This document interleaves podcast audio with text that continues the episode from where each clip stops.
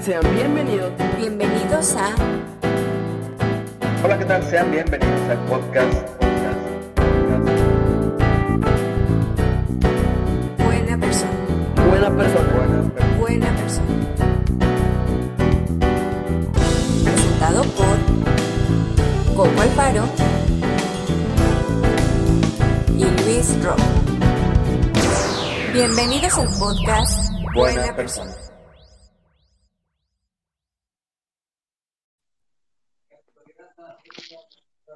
Hola, ¿qué tal? ¿Cómo están? Bienvenidos a un episodio más de su podcast Buena Persona. En este día vamos a hablar de finanzas personales y sí, ya, ya estoy de vuelta aquí con mi compañera Coco, que la semana pasada la dejamos hablar solita aquí en el podcast, que lo disfrutó mucho, por lo que veo. ¿Cómo andas, Coco?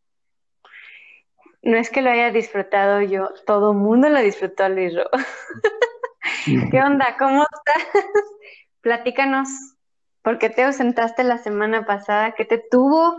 O sea, ¿qué fue ese motivo tan grande como para que nos mandaras al carajo y no vinieras a grabar?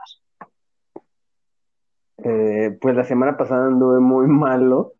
Eh, me dio todos estos síntomas eh, del COVID, entonces todavía ando como sospechoso de COVID. Estoy por hacerme esta semana la prueba, pero ya ando mucho mejor con el medicamento que me dieron. Este, luego, luego empezaron, voy a empezar a sentir mejoría y ya, pues ya, ya ando al 100 ahorita, pero seguimos aislados aquí en casa. Y no, la semana pasada no, no estaba, no estaba dispuesto, estaba todo indispuesto, estaba tirado aquí en la cama con fiebre y todo. No podía. Por eso te dije, ¿sabes qué? No cuentes conmigo, no puedo. Por más que quería yo llegar a, a, a la hora para, para grabar el tema, no. No me sentía bien. No, pues muy bien, Luis. La verdad nos da tremendo gusto que, que ya estés bien, aunque sí, de una vez te digo, y tienes que irte mentalizando en que pues falta un mes para que puedas salir de tu casa. Ay, me Entonces, traumar. No, sí, sí, No, sí, o no, sea, falta un mes, son 21 días. una buena persona se preocupa por sí misma y por su entorno. Entonces también, pues, no hay que salir ahí a ser contagiadero y todo, ¿no? Oye, Al y contrario. escuché, escuché el podcast pasado y te, te escuché preocupada, fíjate, porque ya no iba a estar yo contigo en el podcast, ya me andabas este, desapareciendo de la faz de la tierra.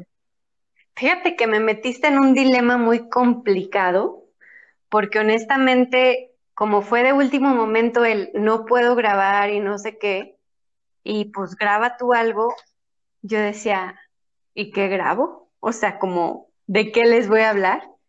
Y por un momento pensé hablar del miedo, porque tenía miedo de que perdiéramos a, a nuestro co-conductor por COVID. Dije, no puede ser, este proyecto va naciendo y se va a ir al carajo porque se nos va a petatear el conductor. Oye, me, me alargaste la vida, ¿no? Porque yo creo que ya después de eso ya, ya me reanimé. Sí, tuve yo así como que, este, pues poner a todos los santos de cabeza, menos al San Antonio porque ese no me interesa ahorita, pero a todos de cabeza los puse así como de, por favor, que esto se componga, porque si no, ¿qué vamos a hacer? No, pero qué bueno, Lero, qué bueno que, que la cosa va, va mejorando y ya fuera de broma y de todo este mame, pues yo creo que todo mundo teníamos o seguimos teniendo miedo, ¿no? De, de enfermarnos y que no podamos recuperarnos. Tú todavía no sabes si fue COVID o no, pero parece ser que sí. Qué bueno que tu sistema inmunológico sí está de tu lado y que te estás recuperando bien. Y pues bueno, yo creo, platicaba con una amiga en los días pasados, este, porque dijo que su tío sí ya se había hecho la prueba y pues había resultado positivo. Yo le decía, se escucha muy duro, muy cruel y muy todo, pero la verdad que creo que ya tenemos que irnos haciendo la idea y asimilándolo cada vez más, porque definitivamente todos estamos expuestos y, y yo creo que cada vez está el tiempo más cerca de que todo el mundo nos contagiamos. Entonces, pues ni, ni modo, a cuidarse.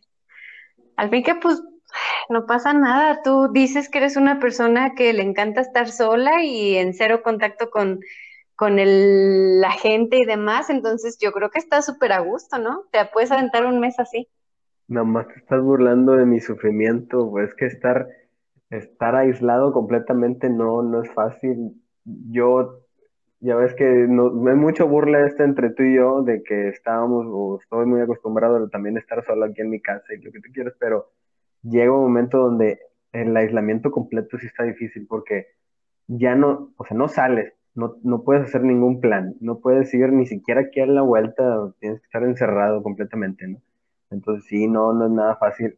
Que eh, son tiempos para reflexionar, o sea, también me ha gustado estos momentos en que ya me siento bien, o sea, ya salí de, como que los, de los síntomas que traía, entonces, y es tiempo de reflexionar y me he puesto a hacer cosas en la casa y trato de estar viendo o leyendo algunos temas que me interesan y cosas por hacer saliendo de este aislamiento.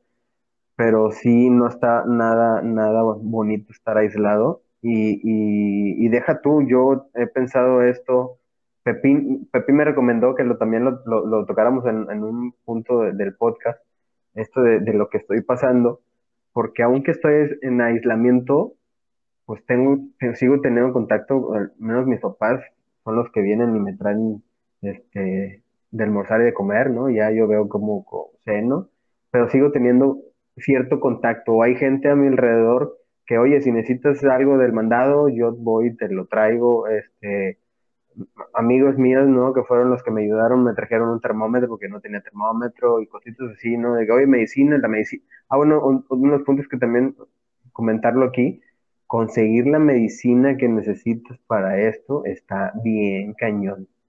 No hay, o sea, en las farmacias, yo cuando salí de- del hospital, que ya me vio el médico, fue así de que lánzate a la farmacia y súrtelo y eran 10 de la noche y anduve en varias eh, farmacias y yo me sentía de fregada y no había ningún lado y fue de que no, me voy a acostar, ya no, no me siento bien y al día siguiente no se consiguió la medicina y se tardó, o sea, también hay, hay una falta de medicamento. Imagínate, si, si apenas estaba empezando aquí, a lo mejor en- en la ciudad de Tampico y Madero, apenas está empezando y no hay medicamento. Sea, por eso es el temor de las autoridades, el de que guardes un poquito y estén todos estén un poquito aislados y con cubrebocas y todo, porque no se dan abasto con, ni con el medicamento. Y el que tenga bueno, sis- buen sistema inmunológico, pues la, la, la va a librar bien, ¿no?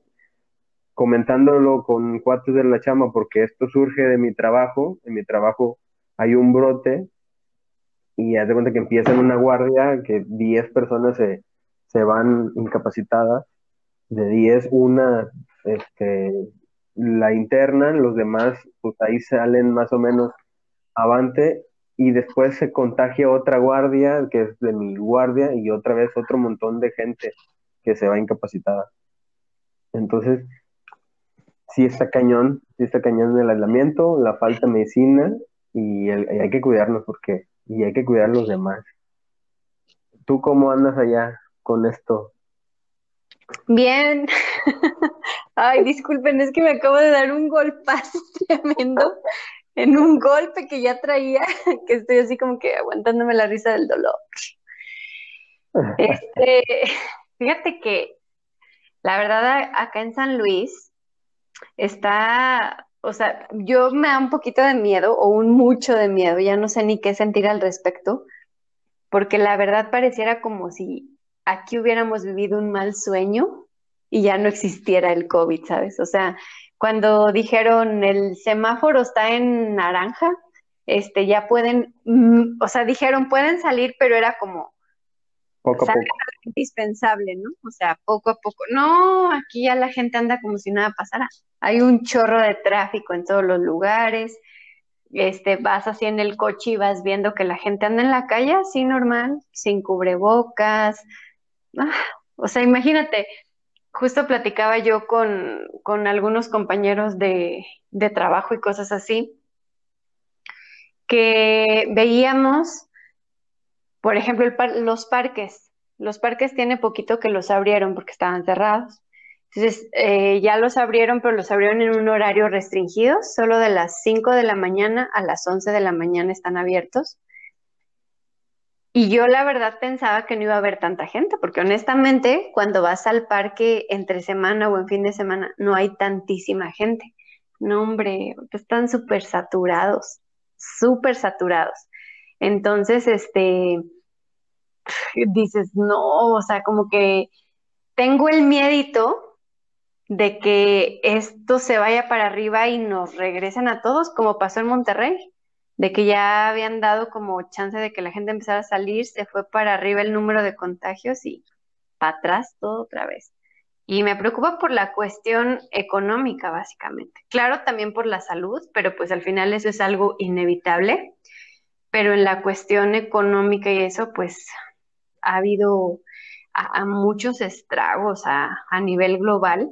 Yo que trabajo con, con emprendedores y cosas así, pues te das cuenta que nadie estábamos preparados para esto y los pequeños empresarios, los micro y la gente que acaba de iniciar con su proyecto de emprendimiento no estaba preparada principalmente financieramente para poder sobrevivir a una situación como estas. Y ha habido varios negocios que de plano pues han cerrado.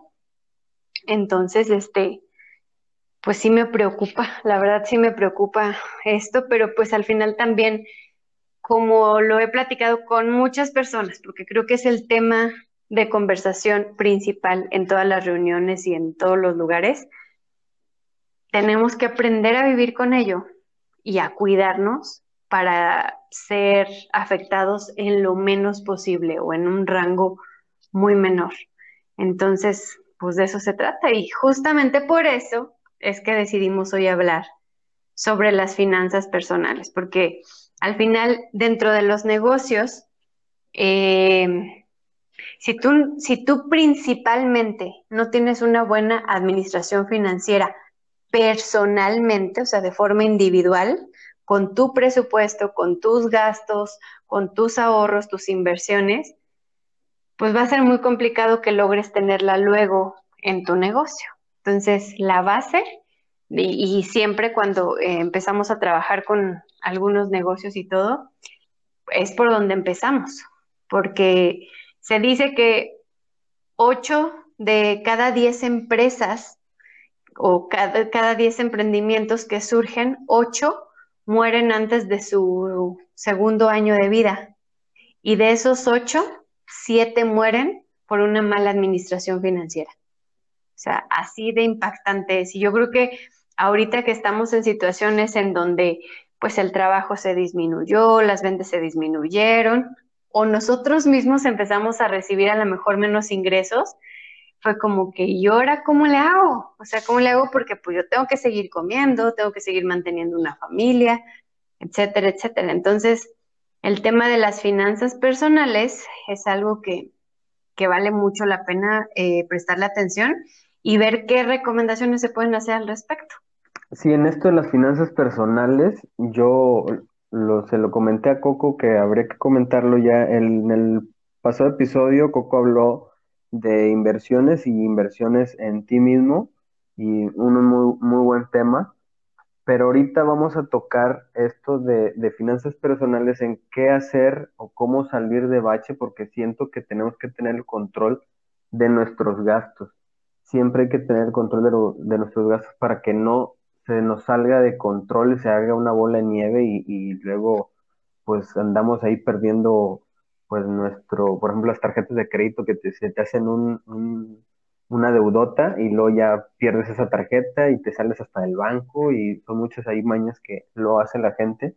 Y al final de cuentas tener buen historial crediticio creo que sirve para muchas cosas porque en el momento que te falta esto de que estás manchado en el buró, mm, luego uno quiere te sacar un celular en, no sé, en y no puedes, quieres ir a sacar otra tarjeta de crédito en algún otro lado y no puedes, quieres ir a sacar un mueble, lo que tú quieras o lo que necesites y se te va a ir bloqueando mucho, ¿no? Entonces creo que hay que tener siempre el control y en esto yo les traigo unos tips, no sé si los comparta este, contigo, Coco, que creo que sí, pero para empezar, yo una de las cosas que hago, por ejemplo, es hacer un listado de los gastos que se tienen, ya sea a la quincena o al mes, un listado de gastos que son los gastos fijos y ubicarles qué es el pago de, no sé, la renta, el coche, eh, la luz, el agua, tu teléfono, el internet, este tipo de cositas, tenerlos bien ubicados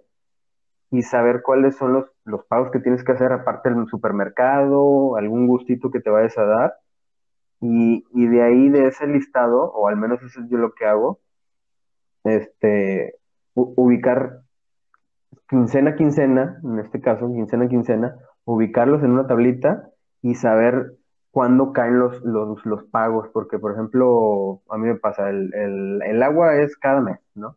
Pero hay otros pagos como la luz, no es cada mes, es cada o trimestre o bimestre, entonces tienes que ubicarlos, entonces ya vas ubicando cuándo te toca pagar. O el coche toca una vez a la quincena, una vez al mes, entonces también como que ubicarlo cuándo son los gastos fu- fuertes e ir compensando de esta manera tus, tus gastos. Y también después de esto, de, de tener como este listado, es empezar a pagar tus deudas. Lo primero que dijiste se llama hacer un presupuesto. Eso Sí, es lo claro. primero que tienes que partir. ¿En qué consiste un presupuesto? El presupuesto tiene que eh, incluir todos tus gastos fijos mensuales, que es lo que mencionaba Luis Ruiz, lo que en- vamos a entender como gastos fijos mensuales, lo que tienes que pagar a fuerza. O sea, son compromisos que, que ya tienes, son muchas cosas. Por ejemplo, agua, luz, teléfono, este, el coche, la gasolina, los alimentos. Son cosas que no puedes evitar, o sea, las necesitas para tú poderte mover eh, cotidianamente de un lado a otro y poder llevar tu vida de una manera básica y, y de, y normal. Aquí no entran como gastos fijos, por ejemplo, que me compré un videojuego nuevo o unos zapatos nuevos o este se me ocurrió comprar eh, un libro o no, no, esos no son gastos fijos, esos son eh, adicionales, ¿no? Se conocen como gastos variables. ¿Por qué? Porque no entran este, dentro de lo que consumes mes a mes. Entonces, la primera parte para poner en orden las finanzas personales es armar tu presupuesto. Muy seguramente te vas a dar cuenta que si tú sacas la cuenta de lo que es tu presupuesto, es mucho menos de lo que gastas. Y entonces dices, ah, Chihuahua, pues si solamente tengo estos gastos, ¿por qué se me va más dinero? Bueno, existen otros gastos que son tremendos y se les conoce como gastos hormiga. Y son, según yo y mi perspectiva y experiencia que tengo, no solo mía, sino de otras personas con quien he estado trabajando este punto, son los que nos llevan a la bancarrota. Si ustedes hacen un listado de todo lo que van gastando mes a mes en cigarros, en papitas, en el café que compraron en el Oxxo antes de llegar al trabajo, en el sándwich que compraron a media mañana porque no se pudieron levantar temprano a preparar su lonche, en el refresco que se les antojó, en todos estos gastitos que pareciera que no, no impactan tanto o que decidieron irse a cenar o cada viernes van a cenar o todos los el fin de semana ustedes comen fuera de casa. Hagan esa lista, realmente si hacen esa lista se van a dar cuenta de la cantidad de dinero que se les está yendo y ustedes ni siquiera se dan cuenta. Por eso se llama gastos hormiga, porque no los percibes, no te das cuenta que existen hasta que los ves y dices, Dios santo. Oye, y ahí hay un punto que, que luego me critica mucho la gente con la que lo platico de esto, es en, en la de que yo trato de no manejar efectivo, todo lo trato de hacer con pagos con, con tarjeta, ¿no? Transferencias. Y, y hay veces que solo, solo saco el efectivo que necesito, por ejemplo, si tengo que hacer un pago, tengo un pago, por ejemplo, del jardinero, y saco eh, casi que exacto o un poquito más y pago lo que tengo que pagar, ¿no? Pero me dicen, ¿y por qué no me dejas efectivo, güey? Porque luego sacas un billete 500 y de repente lo feriaste y ya cuando re- recuerdas, es un gasto hormiga que tú dices de repente, mames, ¿en qué se me perdieron 100 varos, no? Y a veces es en feriecita así, que ahí la tiene uno regada, o, pierdes la noción de, de dónde se te va el dinero.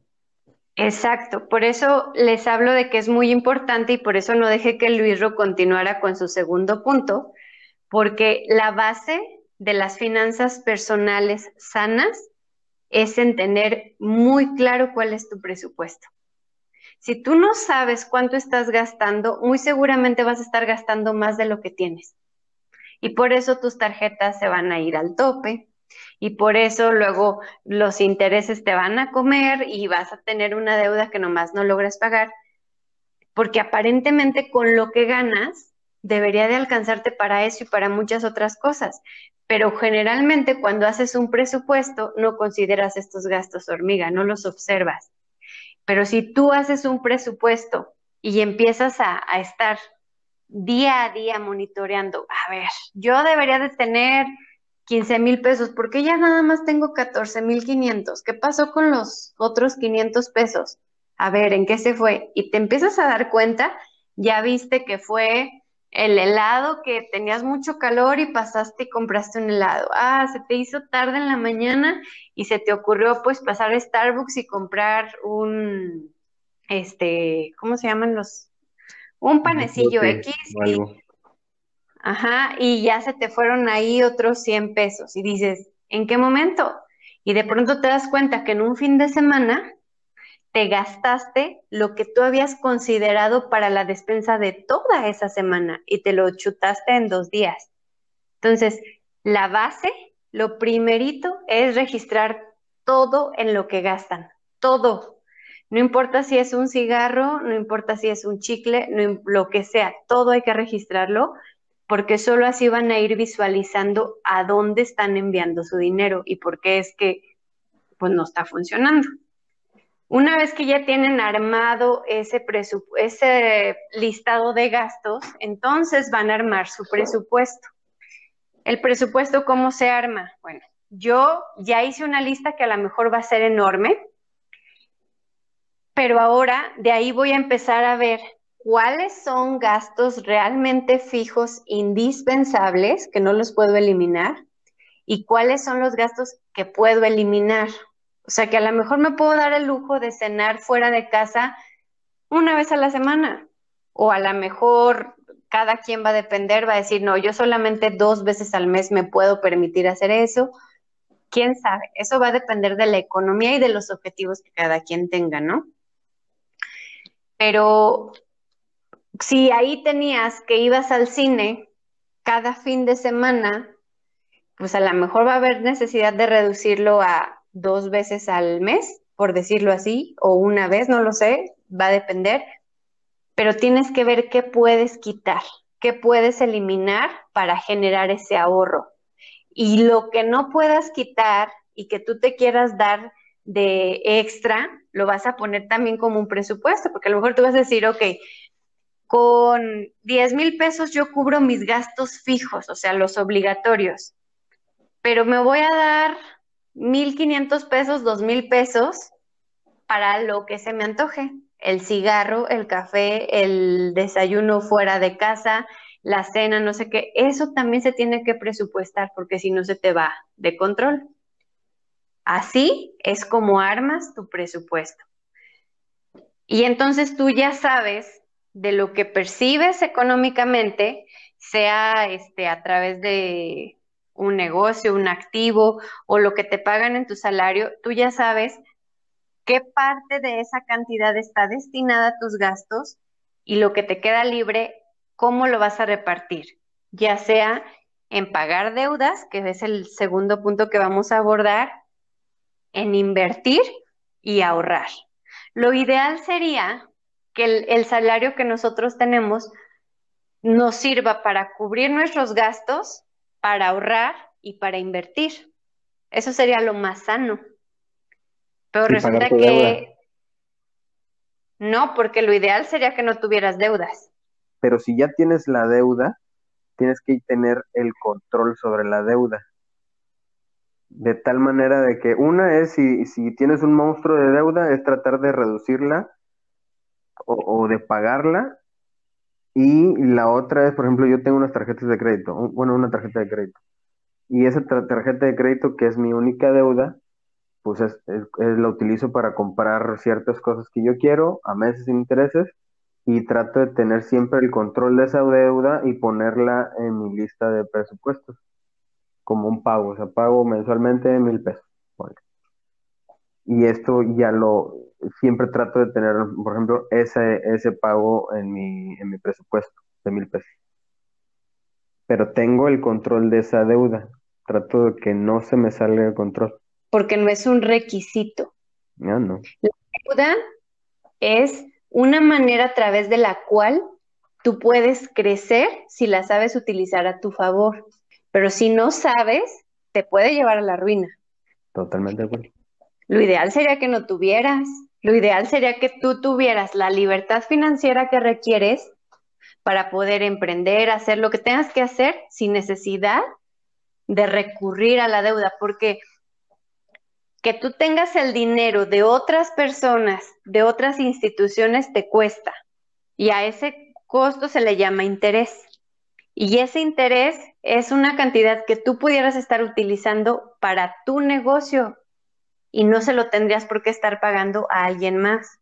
La cuestión de las tarjetas de crédito, si tú no lo sabes manejar, ese interés que estás pagando, o sea, a veces el interés es mucho más de lo que en realidad gastaste, porque hablamos del interés compuesto y cómo eh, te va comiendo poco a poco. Entonces, lo ideal no es tenerla. Hay que entender muy bien ese concepto y hay que establecerlo bien porque podemos confundir. Hay deuda buena y deuda mala. Es necesario identificar cuándo es necesario y cuándo es vital para tu negocio o para ti el que puedas adquirir esa, esa deuda y que valga la pena el precio que pagas por ello, porque quiere decir que el crecimiento que vas a tener, la utilidad que vas a tener una vez que esa inversión surte efecto, va a ser mayor que lo que pagaste de intereses. Si no es así, no está siendo rentable y no es lo mejor.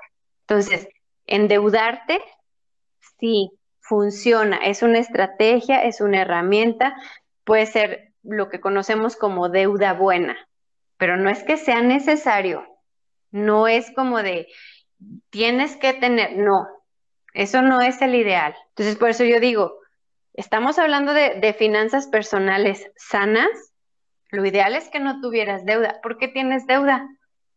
Porque estás utilizando el dinero de alguien más, porque estás gastando más de lo que tú percibes. Bueno, pero aquí también las tarjetas de crédito son una herramienta.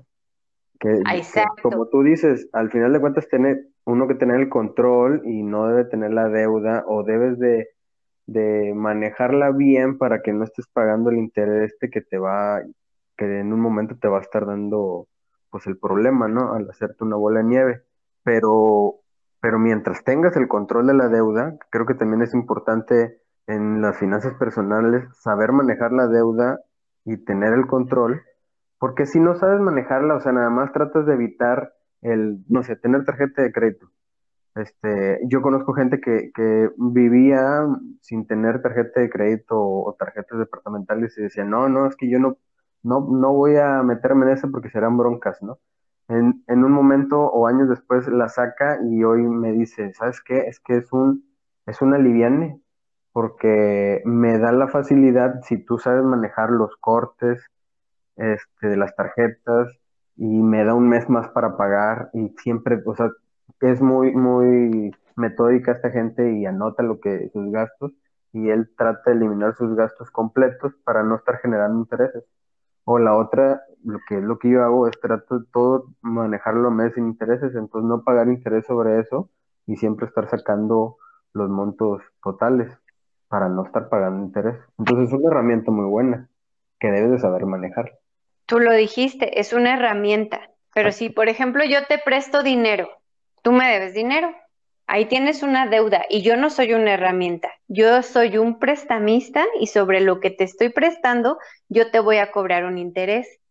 La tarjeta de crédito, cuando la utilizas como herramienta, claro que funciona muy bien, porque te da la posibilidad de que puedas este, extender un poco el tiempo de pago y en la mejor en ese tiempo te puedas capitalizar para saldar eh, ese dinero que debes y todo eso. Cuando lo sabes utilizar, no estás pagando más que la anualidad de la tarjeta de crédito, pero no estás pagando porque te den chance de pagar dentro de un mes más. Eso ya va implícito en la anualidad de la tarjeta de crédito. Cuando no la sabes utilizar, entonces, o cuando no pagas como deberías de pagar, adquieres una deuda que adicional a la anualidad de esa tarjeta te va a estar generando un costo por tardarte en pagar. Y no solo un mes, o sea, a lo mejor lo del tiempo que te tardes en pagarlo. Y ese costo es al que yo me refiero cuando digo, ojo, la deuda se puede convertir en mala, porque lejos de beneficiarte, te está perjudicando y está haciendo que pierdas dinero a través de eso. Cuando tú pides un préstamo en cualquier banco o donde sea, tú vas y pides un préstamo, pero tú tienes que analizar, a ver, a qué tasa me lo van a, a prestar cuánto tiempo me va a tardar en pagarlo. Entonces, si me prestaron 100 mil pesos, en este lapso que yo voy a estar pagando, a ver cuánto es lo que voy a terminar pagando. y, si, termino de pagar antes. Si tienes el flujo para pagarlo. Exactamente. Pero en una cuestión personal, cuando tú sacas una tarjeta de crédito y la empiezas a utilizar, el beneficio que tienes que tener claro es que el tiempo que te vas a tardar en pagar eso pues a lo mejor va a ser mayor. Eh, también el beneficio, pues es que tienes historial crediticio que te permite tener acceso a cosas que si no tuvieras esa tarjeta no pudieras tener. Por ejemplo, un crédito inmobiliario, si quieres comprar una casa o quieres comprar terrenos, lo que quieras hacer. El historial crediticio para eso sirve, por eso sí se recomienda que tengas una tarjeta de crédito, pero no que te endeudes con la tarjeta de crédito. Esa es la diferencia. Entonces, hablando de la tarjeta de crédito y del control, claro que se debe, pues es como todo. Si les estoy diciendo que pongan atención en sus gastos hormiga, con mayor razón en el uso de su tarjeta. Porque el, el banco te va a dar un crédito de X cantidad. Y a lo mejor tú puedes decir, ah, sí, ahí, con la tarjeta sale, con la tarjeta sale y paso la tarjeta. Sí, pero se trata de que tú no gastes más de lo que puedas gastar, porque si no se va a llegar el tiempo en el que tengas que pagar esa tarjeta, no vas a tener el dinero para pagarla y entonces lo que no hayas pagado te va a generar intereses. Así hayas ido a Liverpool eh, a la venta nocturna y hayas eh, comprado unos zapatos que estaban en super descuento, si tú no saldas esa tarjeta de crédito, el descuento que te ahorraste en Liverpool ya lo pagaste con los intereses de la tarjeta. Entonces, hay que verlo desde esa perspectiva, ¿no? Entonces, primera parte, presupuesto. Segunda parte, si tienes deuda, lo primero que tienes que hacer es saldar esa deuda. ¿Cómo le vas a hacer? Pues bueno, tienes que hacer números y checar cuánto es lo que debes y también establecer en cuánto tiempo quieres o puedes pagarlo, porque a lo mejor tú quisieras pagarlo en un mes, pero pues tus flujos no te van a dar para que lo pagues en un mes. Bueno, de acuerdo a tus flujos y viendo tu presupuesto, te vas a dar cuenta en cuánto tiempo puedes saldar esa deuda. Y se trata de enfocarte en eso. A lo mejor va a ser necesario que te aprietes el pantalón, que digas, pues ni modo, en estos, de aquí a que yo salga esa deuda no hay cine, o no hay salidas a cenar fuera, o no hay viajes de fin de semana, lo que sea, pero ¿qué tengo que hacer para saldar esa, esa deuda, no? Y ahí va desde la tarjeta de crédito o a lo mejor el coche que compraste o a lo mejor eh, muebles o lo que hayas hecho que todavía no esté pues totalmente saldado, ¿no? Ese sería pues el segundo punto y, la manera como lo veo yo y, y, como quería aclarar el punto, porque luego en la cuestión financiera tenemos que ser muy claros, si no se puede prestar a muchas confusiones. ¿Qué dirías tú que va después de eso?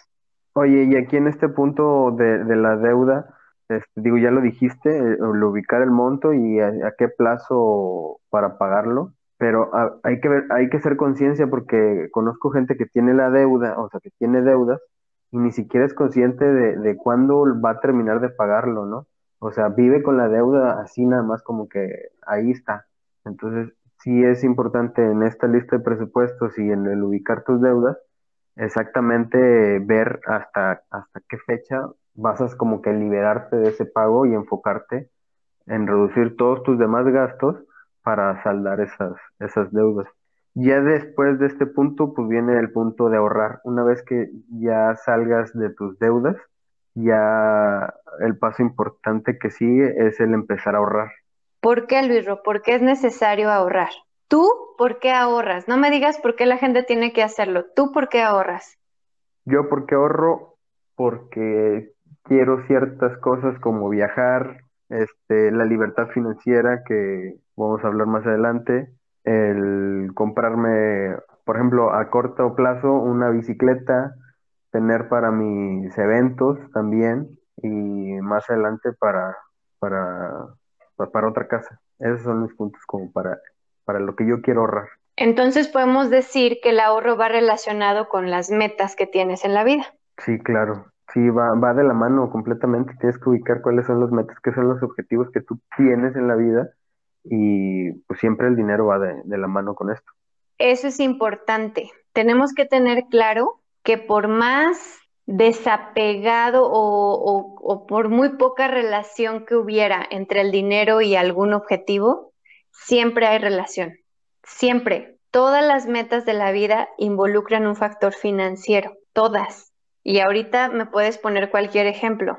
Yo te puedo decir, ay, por favor, Coco. O sea, si yo quiero ponerme súper sabroso y quiero marcar mi abdomen y quiero estar acá súper mamito, eso como que, ¿qué tiene que ver con tarjetas de crédito, dinero, ahorro? ¿Qué? Claro que tiene que ver, porque para llegar a ese objetivo, muy seguramente vas a necesitar ir a un gimnasio y en el gimnasio cobran muy necesariamente vas a necesitar una alimentación especial y esa alimentación cuesta. Posiblemente vas a tener que ir con un nutriólogo para que te dé un régimen alimenticio y hay que pagarle. Todas las metas, por muy simplonas, o sea que tú digas, eso no tiene nada que ver, todas están relacionadas con un factor financiero.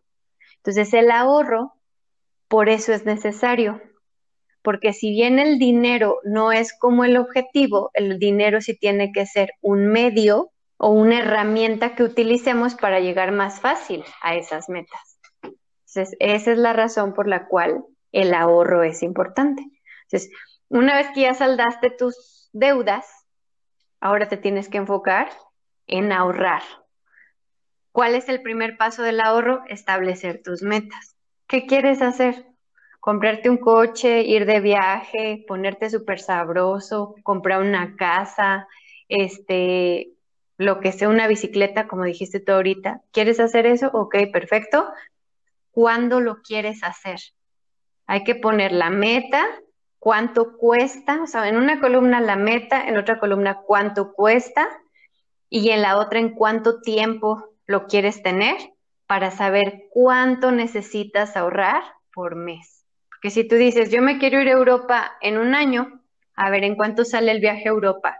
Voy a decir un número, no sé, 60 mil pesos, ok, 60 mil pesos en un año, entonces 60 mil entre 12, la cantidad que nos dé, que no sé qué cantidad nos da, ¿no? pero bueno, esa cantidad es la que tienes que ahorrar mes a mes para poder en un año irte a Europa. Y así con cualquier cosa, un coche, una casa, eh, una bicicleta, lo que sea. Entonces, establecer las metas, el tiempo y el valor de cada una de ellas para saber cuánto tienes que ahorrar. Un punto importante es que antes de hacer el ahorro para las metas, nuestra primer meta es tener nuestro ahorro de emergencias o para cuestiones de emergencia, porque tú no sabes si te vas a quedar sin empleo, si va a pasar una pandemia como la del COVID, no sabes lo que puede pasar. Entonces tú necesitas tener un ahorro que, que contemple tus gastos fijos, esos que sacaste en tu presupuesto, eh, por lo menos para tres o seis meses, porque eso pues va a ser como que un colchoncito que vas a tener por cualquier cosa que pueda pasar. Sabes que de ahí te puedes agarrar en lo que consigues un nuevo empleo, en lo que levantas el negocio que a lo mejor va mal, en lo que pasa la dichosa pandemia, no lo sabes, pero es como esa gasolina extra que tienes eh, para cuando se necesite, ¿no? Y después de eso, una vez que tienes ese, ese ahorro, entonces sí ya nos vamos a las metas que pueden ser viajar, comprar un coche, lo que sea.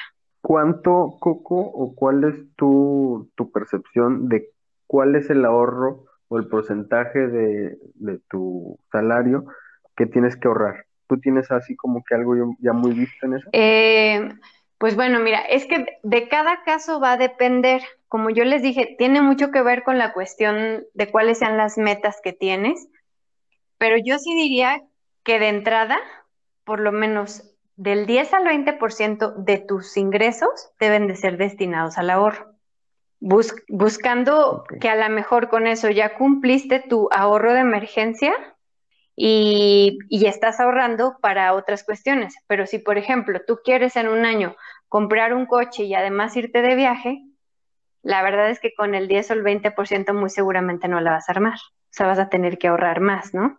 Y entonces eso va a implicar que le bajes a tus gastos, que a lo mejor destines menos dinero a tus gastos y, y lo destines más al ahorro porque no son los únicos rubros. Hay otro bien importante y que yo creo que es el, más importante de todos y el que menos le prestamos atención, que es la inversión.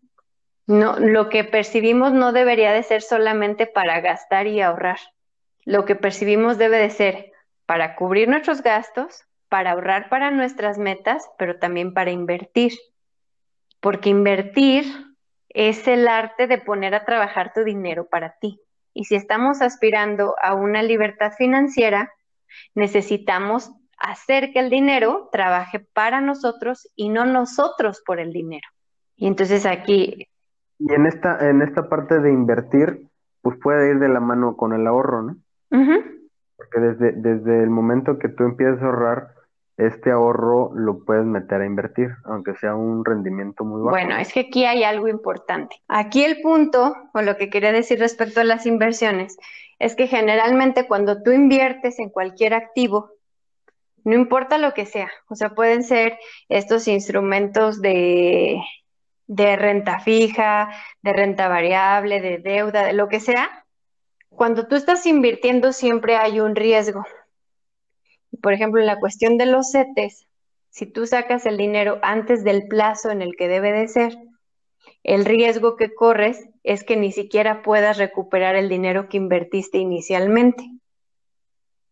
Puede ser incluso menos, porque si tú lo sacas en el tiempo en el que a lo mejor el CT eh, bajó de valor o lo que sea, vas a obtener menos incluso de lo que invertiste. Entonces ahí ya hay una pérdida pero, por ejemplo, si lo tienes dentro de Bondía, que es como el banco de donde lo tomas para poder comprar cualquier instrumento, ahí está disponible todo el tiempo y está generando una eh, rentabilidad mínima que lo que va a hacer es simplemente que tu dinero a lo largo del tiempo no pierda tanto valor porque ni siquiera te dan el, rendimiento de la inflación, o sea, ni siquiera te dan ese, significa que tu dinero va a estar perdiendo valor, pero no tanto a como si el dinero lo tuvieras en el colchón o lo tuvieras en una cuenta en donde no te está generando absolutamente nada de, rentabilidad.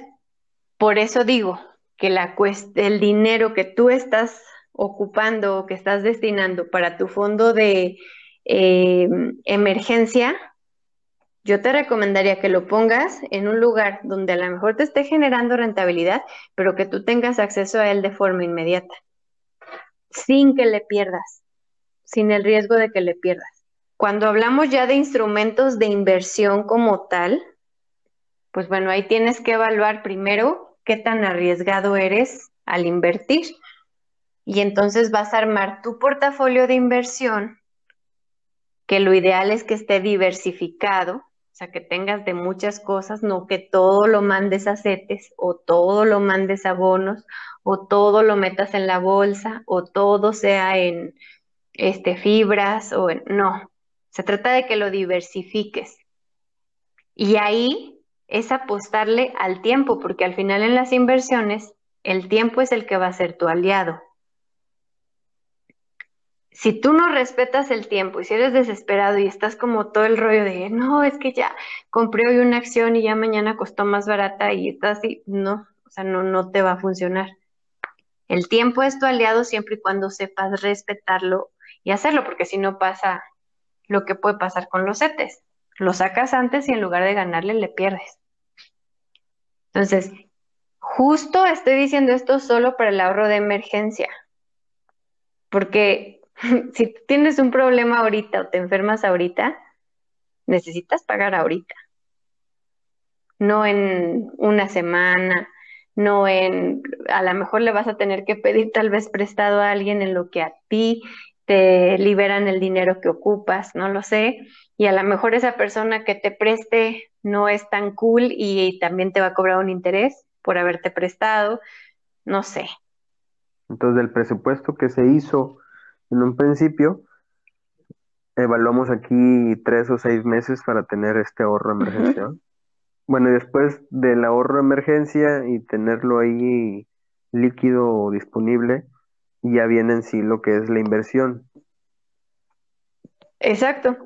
Ya como tal, ya metido en, en la parte de la inversión, ¿tú algunos que recomiendas? Ahorita comentaste algunos. Pues bueno, hay varios. Ahí la verdad es que si algo he aprendido en este último tiempo, así y en las cosas que he venido haciendo es que todas las inversiones pueden llegar a ser, llegar a ser muy buenas, no tan buenas o malas. Y el instrumento que tú elijas para invertir va a depender totalmente de tu perfil de inversionista. ¿Qué tan arriesgado eres? ¿Qué tan conservador eres? Si eres alguien que es muy conservador, bueno, tienes que saber que los instrumentos eh, de inversión, por ejemplo los CETES, ya que los mencionamos, son unos de los instrumentos más seguros porque están respaldados por el gobierno. O sea, cuando tú inviertes en CETES, literal, estás prestando tu dinero al gobierno y el gobierno te lo va a regresar con la tasa que te promete. Pero el detalle es que, ah, bueno, y pues a menos que el país se declare en bancarrota, pues está asegurado que te van a regresar tu dinero con la, en la tasa de interés que te prometieron, ¿no? Lo mismo, por ejemplo, los bonos bancarios. Ahí, en lugar de que el, banco te preste, eres tú el que le está prestando eh, dinero al banco, los pagares bancarios, tú eres el que le está prestando dinero al banco y el banco te va a regresar un interés porque le prestes, ¿no? Entonces tú tienes que saber qué tan arriesgado eres para saber en dónde metes tu dinero. Si no puedes con el riesgo, si no puedes con la incertidumbre, pues vas a elegir eh, instrumentos como los CETES, como los pagarés, como los bonos, que son muy seguros, pero eso sí, el rendimiento que te van a ofrecer va a ser muy chiquito. En finanzas hay una máxima que dice, hoy es la máxima financiera, a mayor riesgo, mayor utilidad o mayor rendimiento. Entonces, si tú te vas a meter a inversiones más complejas, más riesgosas, lógicamente la utilidad que vas a tener es mucho mayor que la que te van a dar los CETES. Pero también puede ser que lo pierdas. O sea, el riesgo es más alto. Entonces, tú tienes primero que evaluar qué tipo de inversionista eres, si puedes manejar el riesgo, si no. Aquí algo que, yo eh, siempre les digo, las inversiones no son como para que ustedes esperen tener el rendimiento en un mes, ni en dos, ni en tres, ni en seis. O sea, literal es un dinero que es como si ustedes no contaran con él y lo estuvieran mandando a otro lugar, pero en cuenta que ya se lo gastaron, literal, para que no empiecen a hacer sus sueños de que ay, no, si en tres meses con eso me voy a comprar. No, La manera de realmente ganar en las inversiones es siendo paciente, dándole tiempo para que el dinero empiece a generar más dinero. Entonces, en la cuestión de inversiones, lo primero es definir cuál es tu perfil. Una vez que definas tu perfil, vas a definir cuáles son los instrumentos en donde vas a meter ese dinero. Un ejemplo de bajo riesgo, pues son los CETES. De un riesgo intermedio, por ejemplo, pueden ser los bienes raíces o incluso tal vez las acciones en bolsa. Pero incluso las acciones en bolsa pueden llegar a ser de un riesgo alto, de un riesgo bajo, dependiendo de en qué empresa estés invirtiendo, ¿no?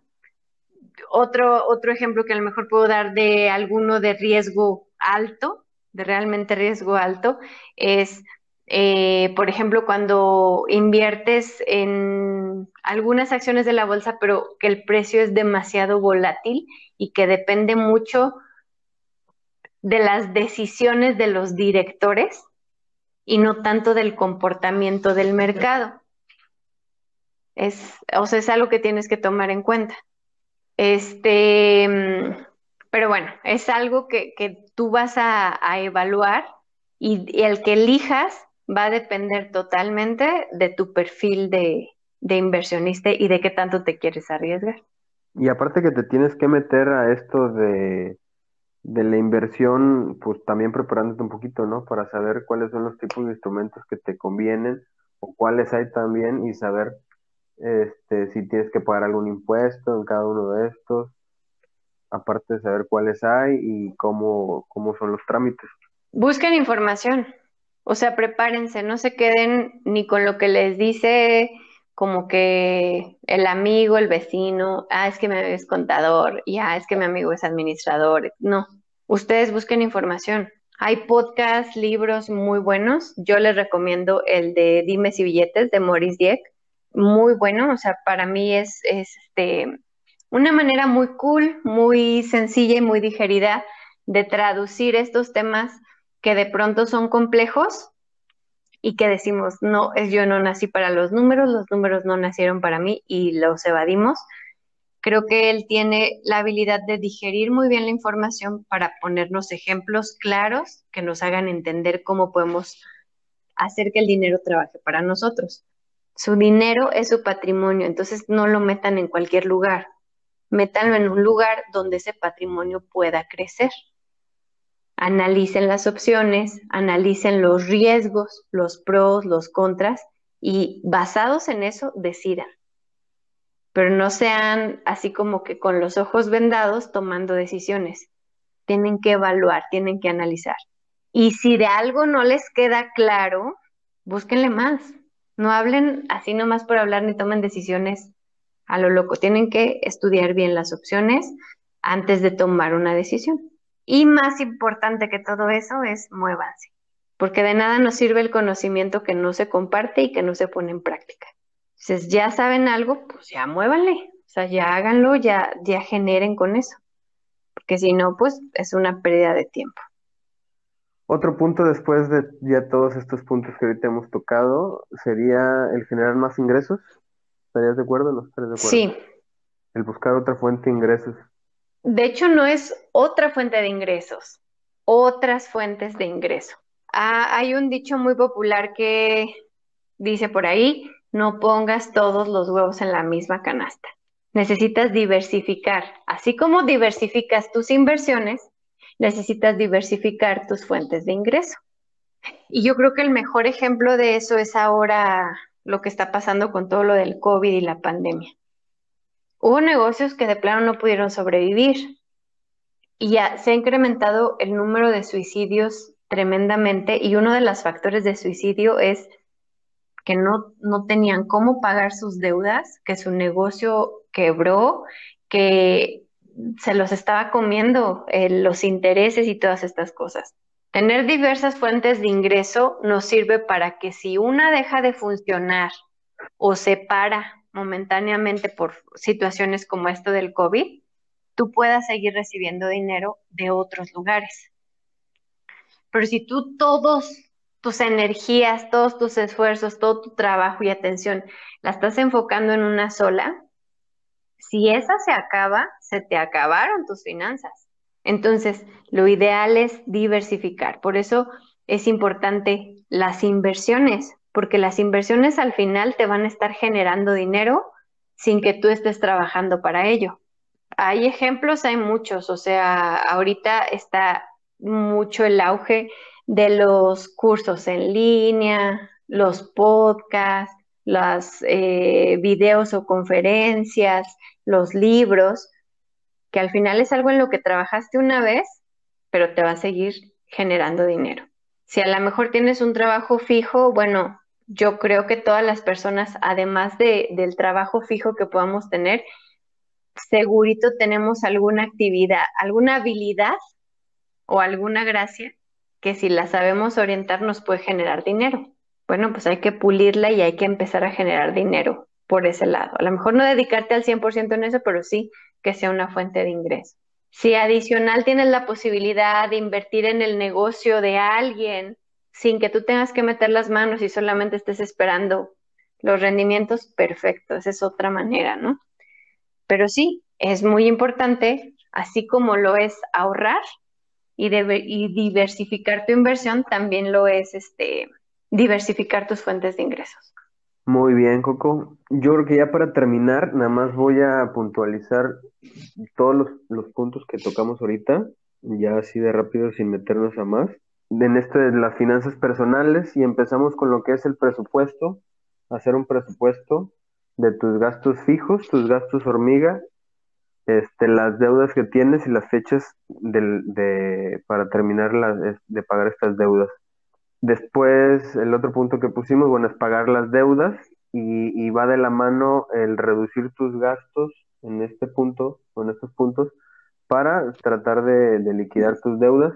Después vamos a ubicar lo que son tus metas financieras, qué es lo que quieres, cuáles son tus objetivos para, para futuro, para de aquí ubicar los ahorros y las inversiones que vas a hacer para obtener tus metas financieras y en el punto de ahorrar, bueno, que es importante tener tu ahorro de emergencia de tres a seis meses de tus gastos fijos.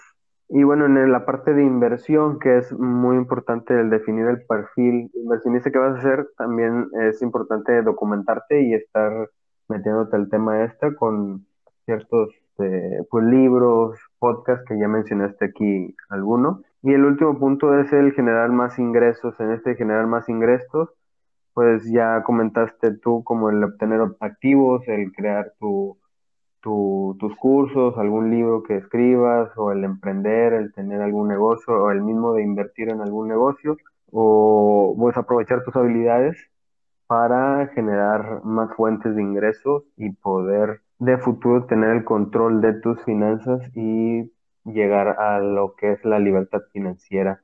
Defínenos ya por último lo que es la libertad financiera, Coco. Bueno, pues la libertad financiera consiste en que tu dinero te genere el dinero suficiente como para que tú no tengas que estar trabajando para cubrir tus gastos fijos. No sé si me expliqué bien. El dejar, o bueno, el que tus inversiones, tus fuentes de ingreso que sean activas y, el que tú tengas todo este tipo, todo este tipo de inversiones diversificado, de tal manera que genere ingresos suficientes para tú no tener que trabajar mes con mes? Puedes decir que estás en libertad financiera. Libertad financiera es que tus activos generen el dinero suficiente para que tú no tengas que trabajar. Literalmente es haber construido em, o diversificado lo suficiente tus inversiones para que esos activos en los que invertiste trabajen para ti y no tú para ellos que tu mismo dinero trabaje y empiece a generar el dinero que tú necesitas, pues para poder vivir como quieres vivir, no sobrevivir, sino vivir como con el nivel de vida que quieres vivir. La libertad financiera, muchas veces también la gente piensa que es, uy, no, volverse millonario y tener un yate. No se confundan, la neta no se confundan, porque puedes tener un yate y deberlo, puedes tener los tremendos coches así padrísimos y no traer gasolina para ponerles o de verlos y estar con la presión de que, híjole, y si no me alcanza en esta ocasión ya se me fueron los intereses y que eso que lo otro. No, La libertad financiera es lograr que tus activos generen el dinero que necesitas para vivir con el nivel de vida que tú quieras vivir. Ahora, la riqueza, este es un concepto que sí lo quiero poner muy claro. A veces pensamos que las personas que ganan más son más ricas que nosotros. Luis, como tú ganas 100 mil pesos al mes y yo gano 30, no manches, pues o sea, tú tienes la vida resuelta. ¿Qué te preocupas si tú estás ganando 100 mil pesos al mes? No es más rico el que más gana, es más rico el que mejor administra. Porque a lo mejor tú ganas 100 mil pesos, pero tú debes esos 100 mil pesos. Y así como los recibes, ya te los gastaste. Y a lo mejor yo gano 30, pero esos 30 yo los tengo destinados para cubrir mis gastos, para ahorrar, para invertir y todavía me sobra. ¿Quién es más rica? ¿O yo? Oye, pues, pues sí, el que tenga mejor libertad de moverse, ¿no? Con sus gastos. Aquí es algo que me da risa porque yo hace unos años, con un jardinero que tenía, el, el señor llegaba y me decía, ay, no, joven, usted con su casota y su coche, ha de, ser millonario. Y yo así, ah, si supieras que no me traigo 200 dólares aquí para pagarte, va. Me da risa porque, porque lo que tú dices es cierto. O sea, hay veces que también así como más ganas, pues más gastas, ¿no? Que hay, hay gente que gana poquito pero sus gastos son poquitos y hay gente que a lo mejor gana un poquito más o gana, mucho más, pero así también sus deudas son mucho más grandes, ¿no? Entonces, aquí lo que tú dices es muy importante. A veces el que mejor se administra con lo que gane, pues sale, sale sobrado y sale mejor que otras personas que a lo mejor tienen mucho y viven muy, muy acá, pero que están muy, muy endeudadas, ¿no? Así es, o sea, por eso les digo, no es más rico el que más gana, es más rico el que mejor se administra. Hay un libro que se llama El arte de hacer dinero de Mario Morguiño y, y él dice eso, que tú puedes alcanzar tu libertad financiera ganando 10 mil pesos al mes, porque el arte no está en cuánto ganes, sino en cómo muevas ese dinero y cómo lo administres. Entonces, también ese es otro paradigma que tenemos que romper. Para ser una persona solvente y con libertad financiera, no necesito ganar mucho dinero, necesito saber cómo poner a trabajar ese dinero que gano. Porque la triste realidad es que no estamos educados financieramente. En cuanto nosotros empezamos a generar dinero, lo primero que hacemos es ir y sacar un coche de agencia. Y los coches de agencia, una vez que salieron de la agencia, ya perdieron el 30% de su valor. Impresionante. Ah, es la neta. No es negocio. Ya después como dices, no, no manches, es que todos mis amigos están trabajando y la neta pues les está yendo súper bien y que esto, que el otro. Ah, bueno, para estar al nivel de esos amigos ya empezaste a gastar eh, en la ropa que ellos usan, carísima a lo mejor, ya empezaste a gastar mucho en la fiesta porque pues como tú quieres demostrar que tú ganas bien, tú les invitaste la cena a todos o tú pagaste la borrachera para todos y ya se te fue el dinero. Y luego como también tus amigos viajan un chorro, ah, pues tú también. Y vas a aprovechar que te dieron la tarjeta de crédito para irte de viaje y luego estás bien enjaretado con el coche, con los viajes, con la tarjeta, con todo con el celular, porque tienes que traer iPhone para estar a la, a la altura, que se me, es una de las cosas que me da mucha risa, se ve muy marcado en el celular, hay veces que la gente no trae ahí ni un 5, pero ah, pero trae su iPhone de último modelo, ah, que vale una feriezota, pero viene endeudado. Exacto, entonces son todas esas las cosas que tienes que evaluar y, y me incluyo porque yo creo que todos caímos en eso, todos, porque yo creo que son contadísimos, contadísimos los que tienen educación financiera desde chiquitos. Pero bueno, o sea, aunque a lo mejor ya perdimos tiempo porque si lo hubiéramos hecho antes, hoy nuestra realidad sería otra, tampoco es que sea muy tarde para empezar. Es buen tiempo para empezar a, a corregir, a poner en orden nuestras finanzas, para controlar las cosas y, y tener mejores resultados. Entonces, pues el chiste es nada más hacerlo ya, o sea, no esperarse ni estárselo pensando tanto, porque es lo que les digo, el conocimiento que solamente se aprende, pero no se comparte ni se pone en práctica, se olvida y entonces fue tiempo perdido. Pero bueno, creo que hoy ya nos alargamos y este, esperamos que realmente esto, aunque de pronto a veces resulta un poquito tedioso, pero pues que sí sirva para que al menos tengan como que una perspectiva diferente respecto a, los dineros y este y puedan tomar mejores decisiones. Hasta aquí dejamos este episodio y nos vemos la siguiente semana.